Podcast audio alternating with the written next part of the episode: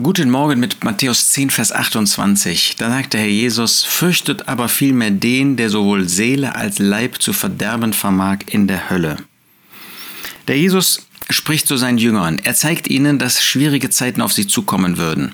Er spricht hier ganz besonders von dem jüdischen Überrest auch künftiger Tage.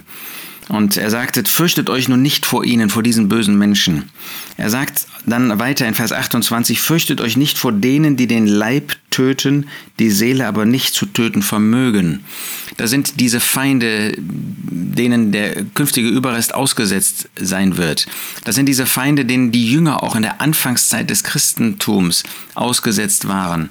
Da ist der Teufel auch, ähm, der versucht mit allen Mitteln den Gläubigen zu schaden und auch ihren Leib irgendwie anzugreifen. Aber etwas, was er nicht kann und was Menschen nicht können, ist, die Seele zu verderben. Und da sagt der Herr Jesus jetzt, fürchtet aber vielmehr den, der sowohl Seele als Leib zu verderben vermag, und zwar sogar in der Hölle. Und das ist Gott. Gott kann an unseren Körper gehen.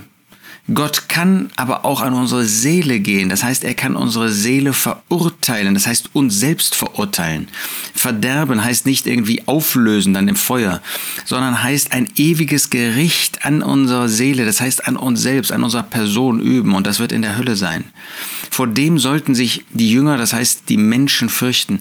Ist uns das klar? Da gibt es einen, der über allem steht. Und wenn wir uns nicht bekehren, dann wird er uns in die Hölle werfen.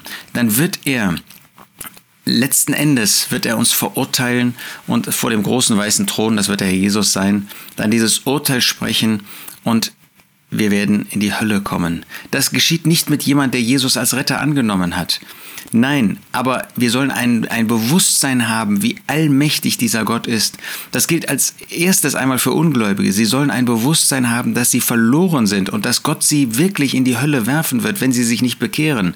Deshalb verkündigen wir die gute Botschaft und sagen wir den Menschen, dass Gott sie liebt und dass er sie retten möchte, dass er dafür einen Retter gesandt hat, den Herrn Jesus, der am Kreuz von Golgatha für sie gestorben ist aber auch wir als Christen, als Gläubige, wir sollten ein Bewusstsein haben, dass wir es mit einem heiligen Gott zu tun haben.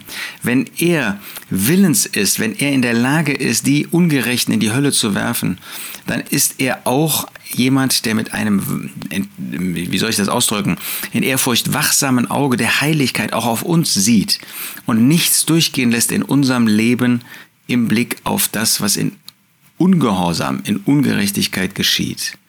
Fürchtet aber vielmehr den, der sowohl Seele als Leib zu verderben vermag in der Hölle. Er liebt uns, das tut er, aber er kann nichts akzeptieren, was im Widerspruch zu seiner Person, zu seinem Wesen in unserem Leben ist.